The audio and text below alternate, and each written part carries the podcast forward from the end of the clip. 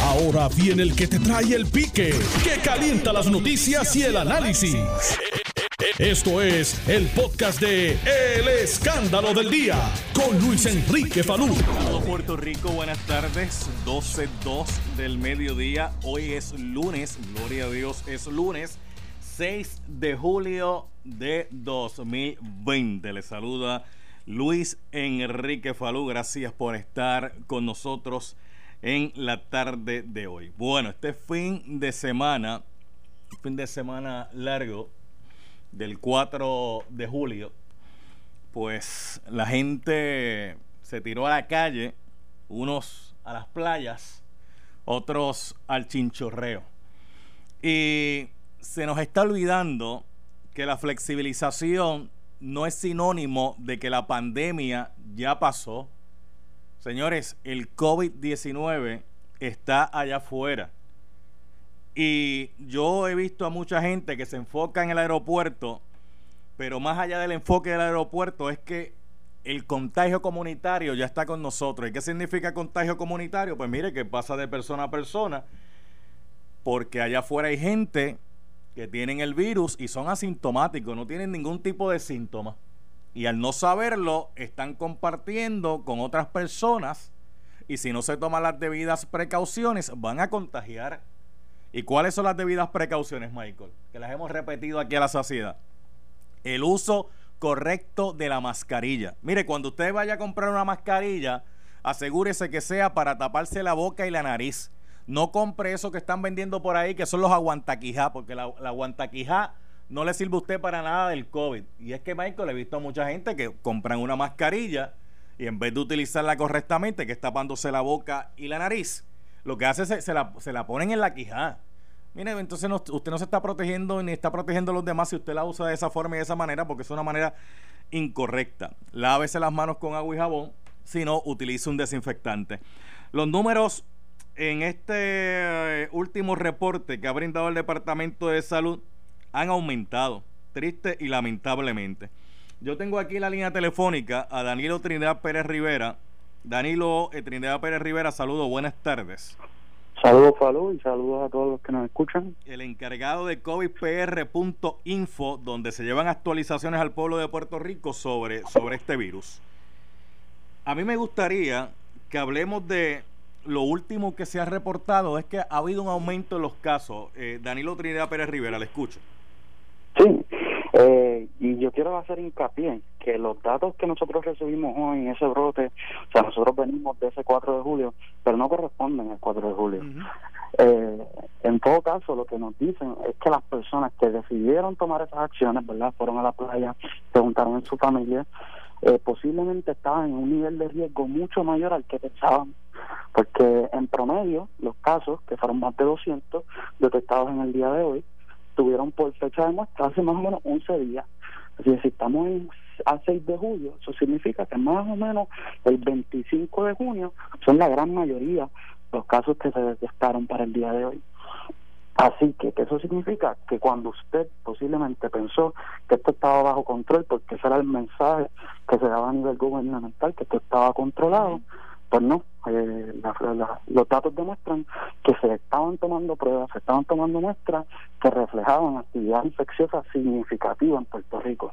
Ahora mismo, con la información de los números, con los datos, pues los datos que se dan, eh, se están brindando eh, pruebas moleculares y también se está brindando casos probables. Entonces la gente se está preguntando, oye, pero me lo, me lo están dividiendo porque cuando me ponen las moleculares me ponen un número, cuando me ponen casos probables me ponen otro número, pero si yo sumo ambos números es un número eh, considerable. Esa forma de presentar los datos es correcta, está bien, este, hay que eh, ajustarla más. Bueno, eh, ¿verdad? Los, números no hablan por sí solos. Eh, hay, hay un refrán que se usa que se dice que los datos son los datos. Bueno, eh, pero, pero con eso, pero con eso hay que tener con eso hay que tener cuidado porque yo puedo utilizar datos y va a depender de la interpretación que yo le dé a los datos. Si le doy la interpretación, si le doy la interpretación correcta, sí. Pero yo puedo utilizar datos y dar interpretaciones incorrectas con los mismos datos. totalmente. Por eso es que, ¿verdad? A mí no me gusta repetir esta frase porque con, induce error, ¿verdad? Porque si no contextualizamos bien los, los datos, error. Cuando nosotros sumamos esos dos totales, si estamos hablando de la cantidad total de infecciones que tuvimos en Puerto Rico, pues puede ser un, un, un número útil, ¿verdad? Esa suma para decir que esa es la cantidad o ese es el nivel de riesgo que nos encontramos ahora mismo, pues no, porque esos casos probables, que yo pienso que es un misnomer, es un nombre mal puesto, debemos de optar llamarles por otra manera o simplemente reconocer lo que son. Son casos que se detectaron, se detectaron mediante una prueba serológica. La prueba serológica que habría que escudriñar un tanto más allá porque hay pruebas serológicas que se han realizado que pueden arrojar un dato positivo y no necesariamente ser positivo al final del camino cuando se hacen las pruebas moleculares. Precisamente, pero ¿eso significa que esa persona nunca tuvo, COVID? No necesariamente. Una persona que da positivo en una prueba serológica, pero se ha recuperado, porque eso es lo que indica la prueba serológica, que la persona eh, está desarrollando anticuerpos, se está defendiendo del virus, si esta persona eventualmente se recupera y ya eliminó el, el virus, pues va a dar negativa a una PCR, a pesar de haber sido un caso COVID-19. Danilo Trinidad Pérez Rivera, pero también puede darse el caso que en esa prueba serológica eh, se arroja un positivo a COVID, pero, pero ¿qué tipo de COVID? Porque es que hay diversos tipos de COVID. ¿A qué usted se refiere, Falú? Por eso, por ejemplo, mira. COVID-18, COVID-17, ese no es el caso. Eh, ¿verdad? El coronavirus disease 2019, ese es el nombre que le hemos puesto, ese 19 viene del año. No es que hubo 18 COVID pero, la, pero la prueba serológica me va a medir anticuerpos que puede ser el COVID-19 y pregunto hay algunas pruebas ah. hay algunas pruebas que tienen lo que se llama la reactividad cruzada. Y reaccionan a otros coronaviruses no COVID coronaviruses que se conocen que pueden causar cosas tan tan bobas entre comillas como la influenza común ¿verdad? lo que lo que nosotros llamamos un catarro. Eso puede ser causado por otro coronavirus verdad que no es el SARS eh, coronavirus que nosotros conocemos ahora mismo.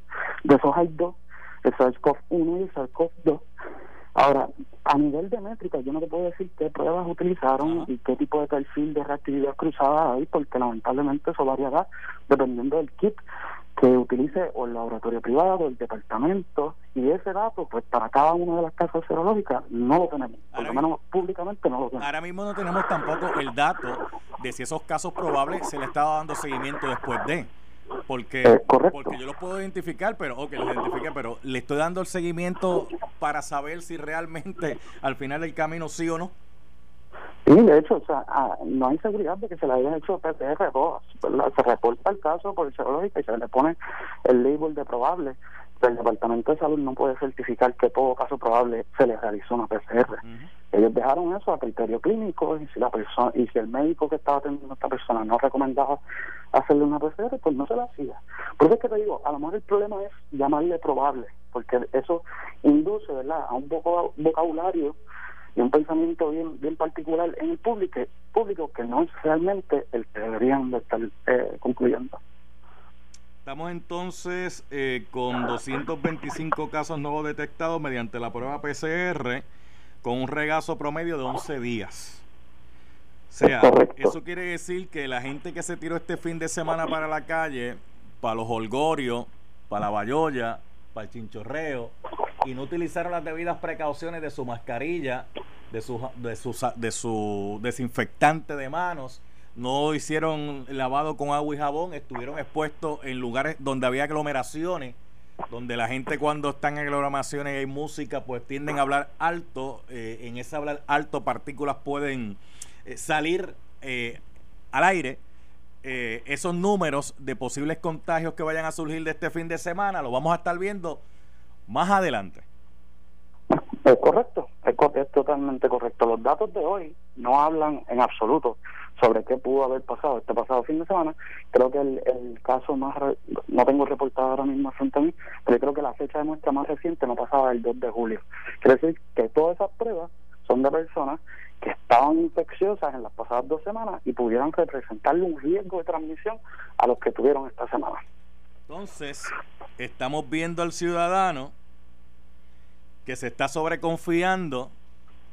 De hecho, ayer una persona me decía, Yo dialogando con ella me decía, no, pero es que yo salí con una amiga mía, pero solamente íbamos nosotras dos en el vehículo y, fuimos y pues tuvimos actividad, nos sacamos fotos y todo, pero ella no está infectada, yo tampoco estoy infectada. Y yo le pregunto, ¿y cómo tú sabes eso? ¿Cómo tú sabes con quién esa otra persona tuvo contacto? Eh, o cómo la otra persona sabe con quién tú tuviste contacto. Ah, bueno, yo, yo no, ah, no, no sé, no sé, este, no, no sabía.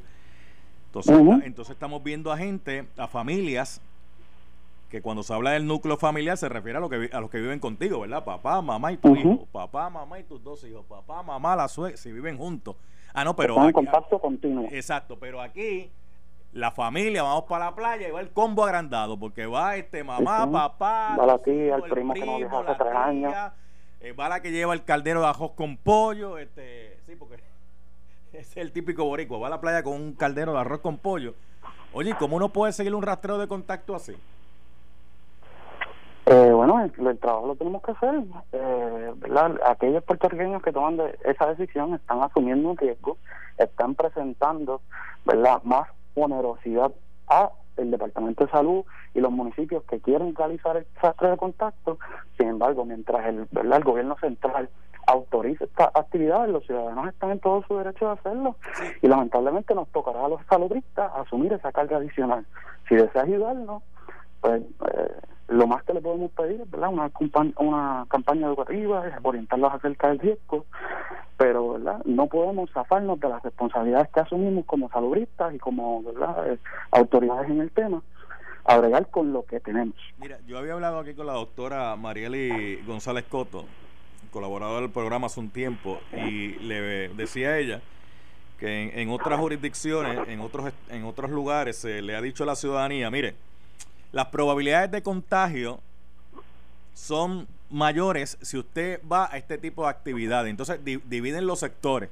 Dividen los sectores. Dicen, si usted va a actividades eh, multitudinarias, ahí hay mayor número de contagios. A que si usted va, por ejemplo, eh, a la playa y usted se mete debajo de una palmita, usted solo o con otra persona. Si ahí no hay más contacto, pues usted, la probabilidad de contagio no es que no exista, es menor a que si usted se mete en un sitio de donde hay aglomeración de gente reducción de riesgo. Ah, exacto. Me gustaría que me toques e-, ese punto, Danilo, si, es posible. Danilo Trinidad Rivera. Sí, eh, nosotros, ¿verdad? marzo 15 fue hace, ya la semana que viene se cumplen cuatro meses.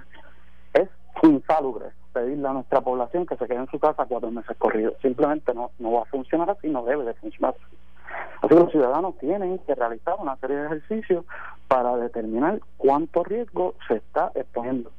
No va a ser un ejercicio perfecto, pero como tú dijiste, o sea, si yo puedo tratar de que cuando voy a la playa, voy a un horario donde no estén amotinados, selecciono una posición en la playa que esté un poco alejada del bullicio que se vaya a formar, pues yo estratégicamente reduzco mi riesgo y cuido mi salud mental, porque eso es, eh, eh, de nada vale, ¿verdad? Que, que eh, presentaremos la integridad física de las personas, eh, evitando el COVID, para después tenerlos miserables en una depresión. Eh, simplemente no, no, no deberíamos de propiciar eh, un, decreto absolutista donde las personas se queden en su casa. Tenemos que orientarnos y, y poder asegurar que va a haber vida después de esto, vida un poquito diferente, pero va a haber vida y podemos disfrutarla, pero con conciencia y responsablemente.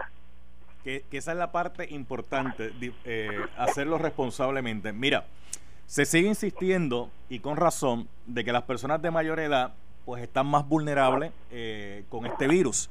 Obviamente las personas de mayor edad, como dirían por ahí una tía que yo tengo, entre más cana, más achaque.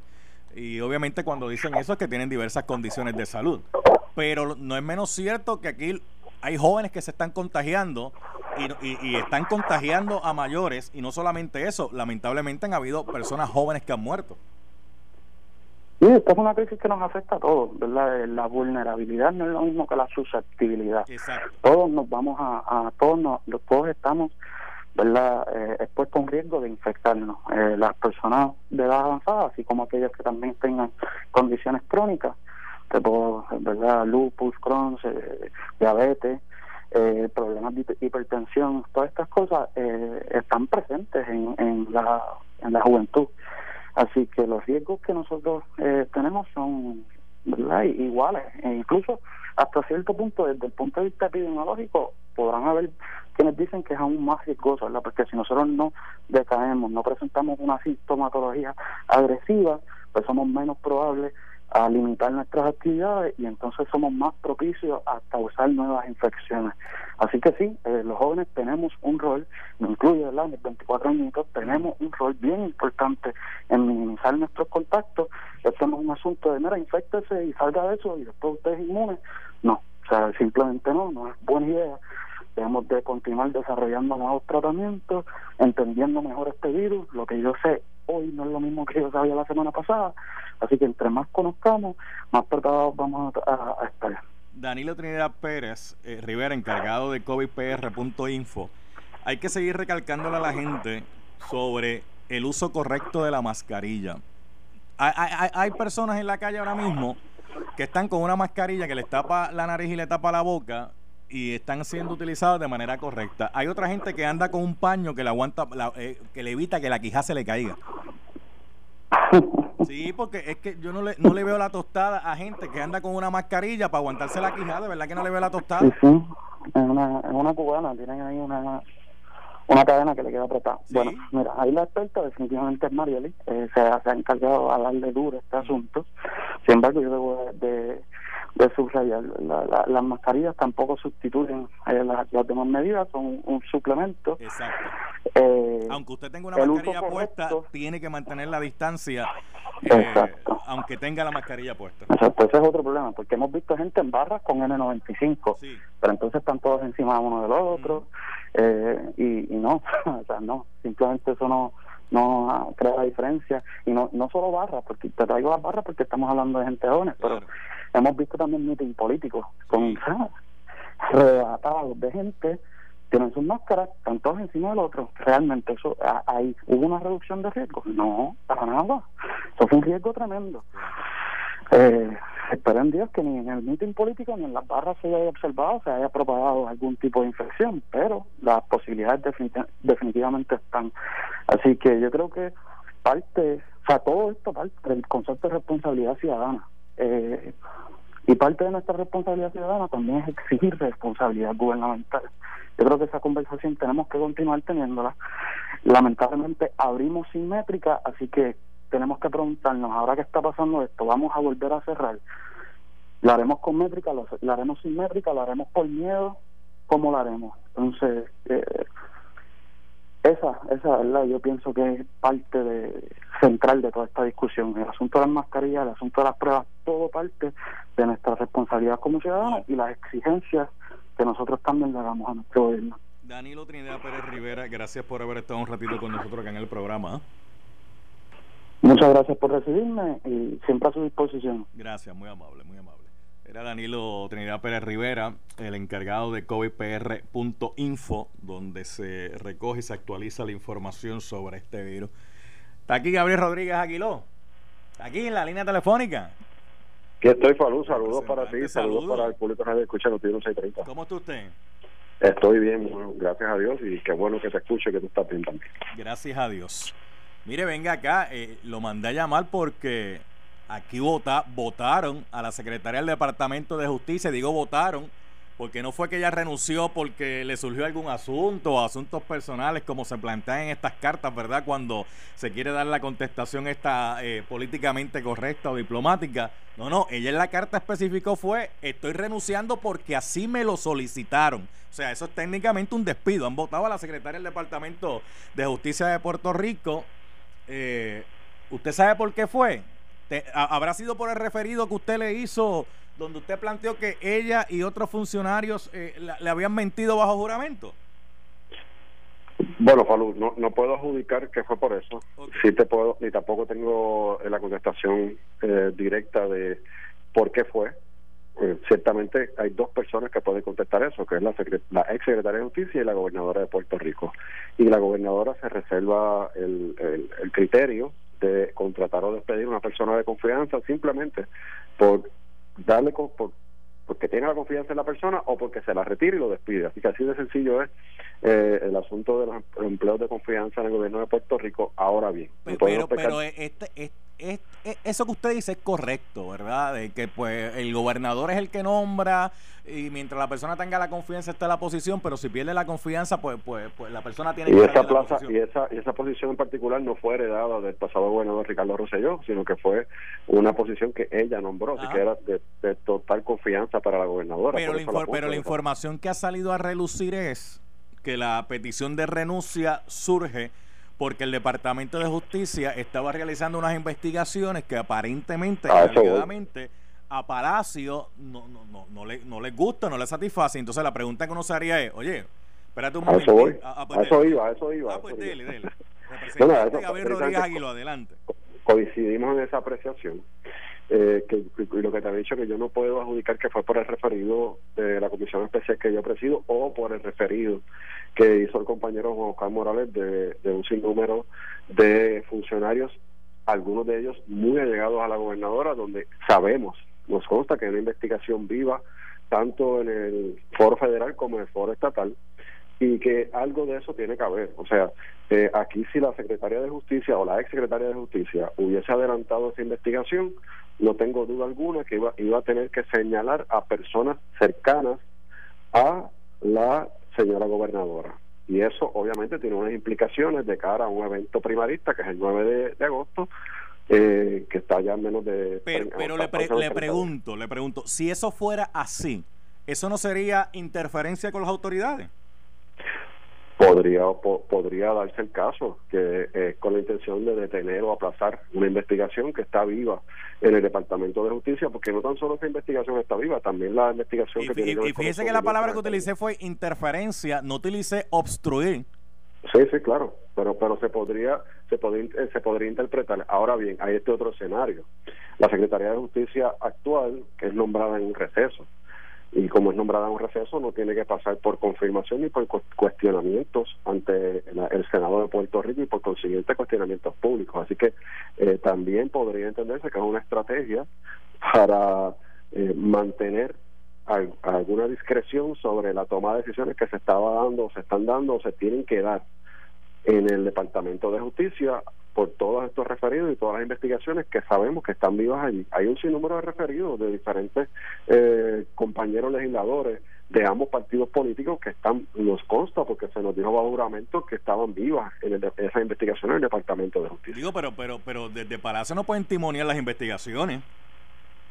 Es que no debe ocurrir, eso, eso, no debe ocurrir. Por eso es que es tan importante, Salud, que la exsecretaria manteniendo todos los criterios verdad de, confidencialidad eh, haga eh, haga verdad se, se, le permita que esté de los medios la entrevisten y que y que hable eh, qué es lo que está pasando y, qué realmente fue lo que detonó el que le pidiera la renuncia, porque ella bien lo puso en su carta de, de que ella, se iba porque se lo habían solicitado, solicitado así que la, ella la despidieron y ella lo acepta valientemente, hay que reconocerlo, valientemente lo reconoce en una carta lo acepta, pero el ponerlo en la carta, eso conlleva eh, dejar para el récord el planteamiento de que ella no se fue porque ella quiso, sino que la fueron.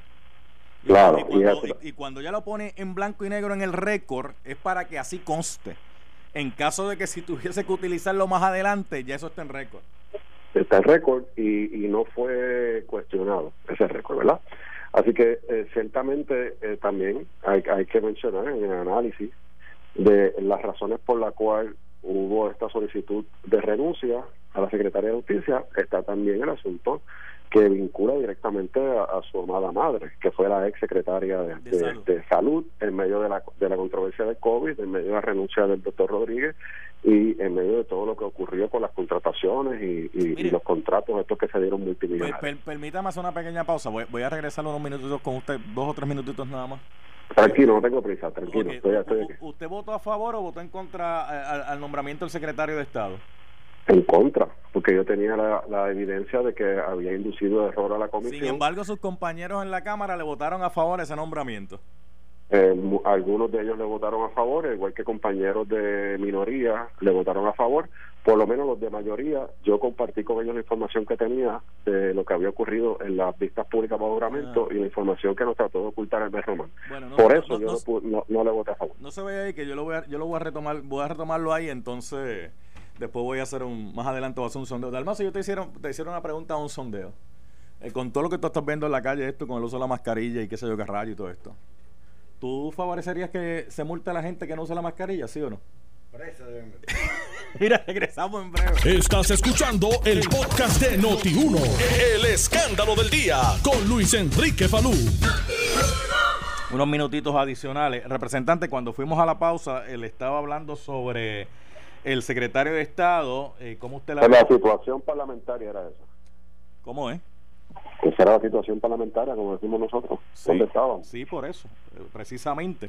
Y usted me había planteado que usted le votó en contra al nombramiento del Román como secretario de Estado porque usted entendió que le mintió en las investigaciones que usted estaba llevando a cabo, pero que usted se lo explicó a sus compañeros de mayoría, pero aún así decidieron eh, aprobar ese nombramiento y después que aprueban el nombramiento, ahora hay un, hay un referido al Departamento de Justicia y uno se pregunta, ¿pero qué, qué es eso? Bueno, lo que ocurre es en, el momento que se dan ¿verdad? Los, los, asuntos. El, el asunto del nombramiento estaba primero que el informe que nosotros estábamos estábamos preparando en la comisión especial, porque el informe se, se demoró porque necesitábamos las transcripciones de las vistas, las cuales no se podían hacer porque los empleados no estaban en el Capitolio por, por el toque de queda y el receso. Así que no, no se pudo hacer el trabajo, aunque se hizo un esfuerzo de que las transcripciones se hicieran fuera del Capitolio, el equipo para hacer la transcripción de la pista, que es un equipo eh, que tiene que cumplir con unos requerimientos para que sea ¿verdad? de forma oficial eh, la transcripción, no se podía conectar fuera de, eh, no era compatible para conectarlo fuera del sistema de la Cámara de Representantes y por eso se, tuvo, se, detuvo.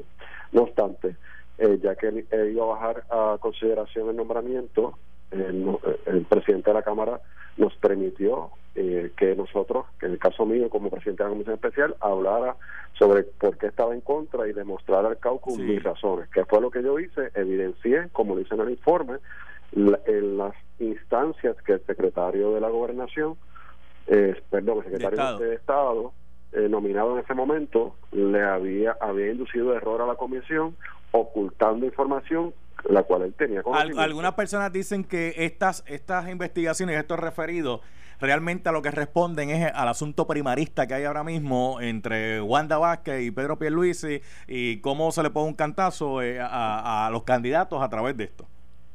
Qué bueno que me haces esa pregunta porque lo que lo que o, o, plantea verdad lo que que me consta que hay algunas personas planteando eh, públicamente eh, sobre de hecho, la propia gobernadora ha hecho expresiones sobre eso pues, pues a la gobernadora, a su equipo de campaña y a todo el que eh, piense de esa forma, yo lo invito a que busquen la resolución que emitió la jueza Laura Celis Roque en el caso de la prensa de Puerto Rico contra el gobierno de Puerto Rico por ocultar y no hacer público el informe de las 48 horas, donde en ese informe de la jueza que yo asumo que, ¿verdad? que no es pierluisista ni está, está envuelta en asuntos primaristas, donde esa resolución que ella, eh, las conclusiones que están esbozadas en esa resolución que ella emitió, en ese caso hablan específicamente de la forma en que el Departamento de Justicia, la forma en que el comisionado de negaciones de negociaciones de investigaciones especiales, el NIE, el licenciado López, induce en error bajo juramento al tribunal para no hacer público el informe de las 48 horas, que fue lo mismo que ocurrió en la Cámara de Representantes. La ventaja que tenemos nosotros sobre la jueza y sobre el otro juez también es que eh, son dos jueces que pasaron juicio sobre eso, son dos casos distintos y los dos llegaron a las mismas conclusiones. Pero nosotros acá en la Cámara, Falú, eh, pudimos entrevistarlos, pudimos tener un intercambio de preguntas y respuestas. Y basado en eso, basado en las contestaciones que nos dio el mes Nos ocultaron información únicamente para proteger a la gobernadora en el sentido de las justificaciones que había dicho para para despedir a Carlos Acevedo. ¿Se acuerda que, dijeron que, era que Carlos Acevedo ocultó los Para usted, esto no es una estrategia político-partidista por las primarias, que, que, de hecho, hablando de las primarias, ¿viste, la ¿viste la caravana de carro? ¿Qué, ¿Qué pasó? ¿Pero qué pasó? Porque usted se ríe. Estamos, estamos, los carros alquilados están bonitos. Ah, ¿qué carro alquilado usted habla? Los carros que te tú me de la caravana no yo hablé de una caravana la, pero la inauguración la inauguración del comité de campaña de la gobernadora No, no, yo, yo estaba hablando de una caravana que hubo, le estaban celebrando un quinceañero a una muchacha, entonces Ah, había una no, caravana, no- ve- esa no la vi, era a través de una caravana de vehículos y quedó bien. No, no, no, no, sí, obvia- vi, obviamente vi. le estoy hablando de la caravana y la inauguración del comité de la gobernadora, obvio. Pues, pues, pues, pues, yo me río porque pues se veían muy bonitos los vehículos alquilados, rotulados, Oye, con, hay. todos los, emple- Hay, con todos hay. los empleados, con todos los empleados de confianza y contratistas del de la gobernadora. Oye, pero, Eh, pero, pero hay porque allí, allí hay un montón de carros. Bueno, aparentemente las últimas actividades de regulación de fondos no han estado buenas. Hay que ver ahora el informe eh, sometido a la comisión, a la oficina de Contralor Electoral. Bueno. Bueno, vamos a ver qué pasa. Ya para el Pero norte- eso, eso, eso es un asunto externo. Aquí la gente, hablando de la primaria, Sí. bueno, la gente va a ir a votar por, por el candidato que tenga el conocimiento, la experiencia, la humildad, que eh, los contactos en Washington, que esté haciendo propuestas de cara al futuro, y ese se llama Pedro Pierluisi, Yo no sé, la, el número dos de la la papeleta. gobernadora decía que, que la gente va a votar por los que tienen corazón. Eso faltan 30 días, para, en 30 días vamos a ver eso, 32 días. Para los que tenían corazón. Los que, a los que la gobernadora dijo que los que tenían corazón.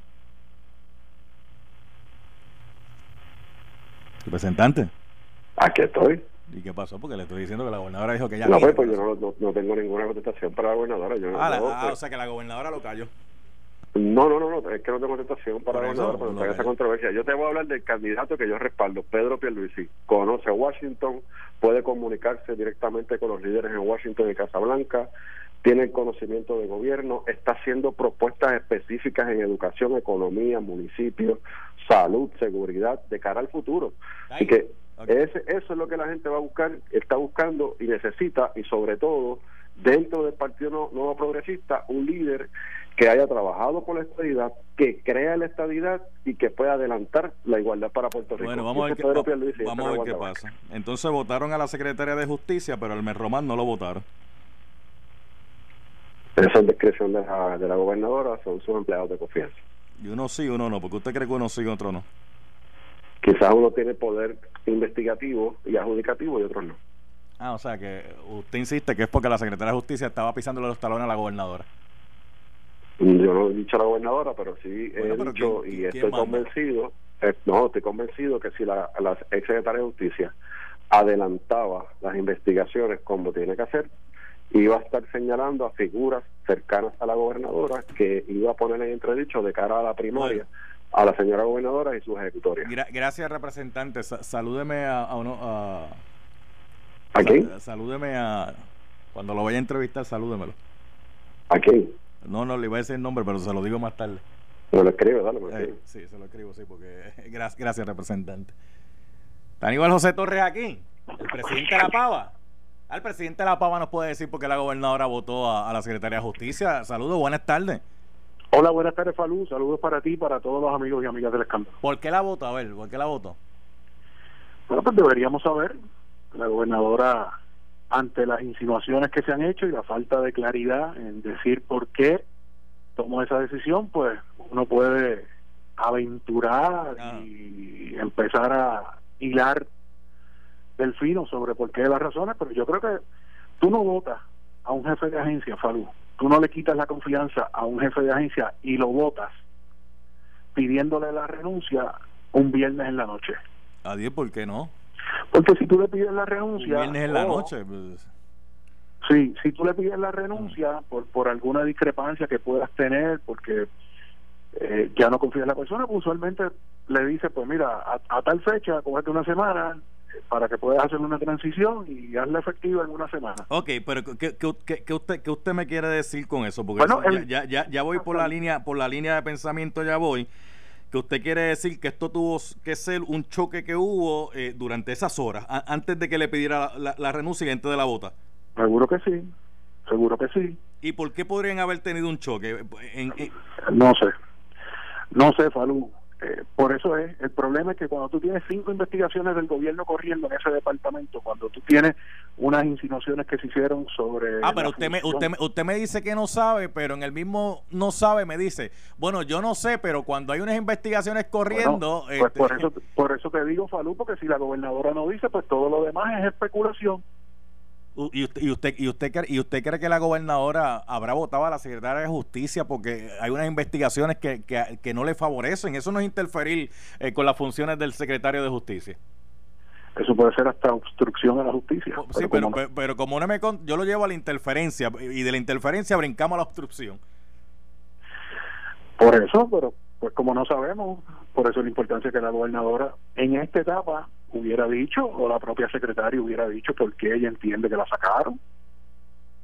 Ah, que es una persona de confianza, que le quitó la confianza, pues eso sí también es cierto. Si la no quiere hablar, pues entonces no quiso hablar. Pues entonces, pues abre el abanico especulaciones que se está dando, máxima cuando hay investigaciones del gobierno corriendo en el Departamento de Justicia. Pero a nadie le sorprende, salud. Aquí tenemos un Departamento de Justicia que dice el FEI un fake que dice del Departamento de Justicia, ambas agencias investigadoras, diciéndose que se crean casos, que llevan casos contra personas que después resulta que no eran ciertos, que se crea prueba que no resulta ser cierta. Así que, ¿qué tú puedes esperar de esos dos departamentos investigativos que se han tirado unos a otros, precisamente bajo la función de Wanda Vázquez, que se han tirado unos a otros? Pues no tienen credibilidad, salud.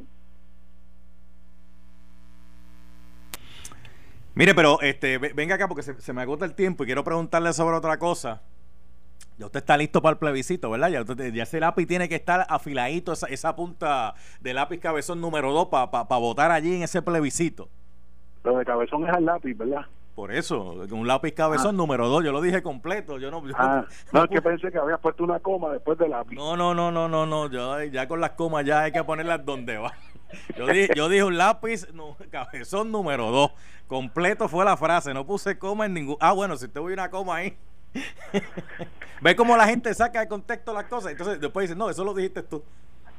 Pues mira, Falú, hoy denunciamos que el Departamento de Justicia de los Estados Unidos no se expresó según lo exige la ley que creó ese mal llamado plebiscito de estadía sí o no, que tenían hasta el 30 de junio, según el artículo 3.3 para que se expresara el Departamento de Justicia y avalara el mal llamado plebiscito y le diera los 2.5 millones de dólares que aprobó eh, en el 2014 la administración de Obama. Así las cosas, entendemos que la no respuesta del Departamento de Justicia de los Estados Unidos al 30 de junio del 2020 es tácitamente un rechazo a ese proyecto y ahora exigimos que el presidente de la Comisión de Elecciones, la gobernadora y la comisionada residente digan de dónde van a sacar los 3.5 millones para ese plebiscito. Entonces usted cree, usted cree que, usted cree que es porque justicia no vale ese referéndum, ese plebiscito. Bueno, el lenguaje de la ley es claro, eh, Falú. En la ley 113 del 2014 se requería que el Departamento de Justicia aprobara y validara la papeleta y una campaña educativa para cualquier consulta de estatus que se fuera a hacer en Puerto Rico. La ley que es la 51 que establece el plebiscito o el referéndum, porque es más llamado plebiscito, el referéndum dice que de no completarse no antes del 30 de junio del 2020 todo trámite, certificación y desembolso relacionado con la ley 113 del 2014 que te cité, pues la propia ley 51 provee los mecanismos para que el gobierno de Puerto Rico los pague. O sea, que me diga ahora la gobernadora, el presidente de la Comisión Estatal de Elecciones y la comisionada residente de dónde van a sacar 3.5 millones de dólares para correr ese plebiscito, 2 millones en educación, los 500 mil aproximadamente en papeleta. Se tienen que imprimir y el medio millón adicional. Me voy ya, me, voy ya, Aníbal José Torres, presidente del Partido Popular Democrático. Llámame antes, la próxima vez. Usted estaba en conferencia cuando este, lo fui a llamar antes. ¿Vio, la, vio, la caravanita de carro? Sí, sí, la vi, la vi. ¿Qué le pareció? Nada que ver conmigo. Pero hay. Parece que hay. No, no, tiene que haber porque este, la flota hay que pagarla. Sí. La flota hay que pagarla. Sí. Ya veremos. Hablaremos. Cuídese. Gracias, eh, Esto fue el podcast de Noti1630. El escándalo del día con Luis Enrique Falú.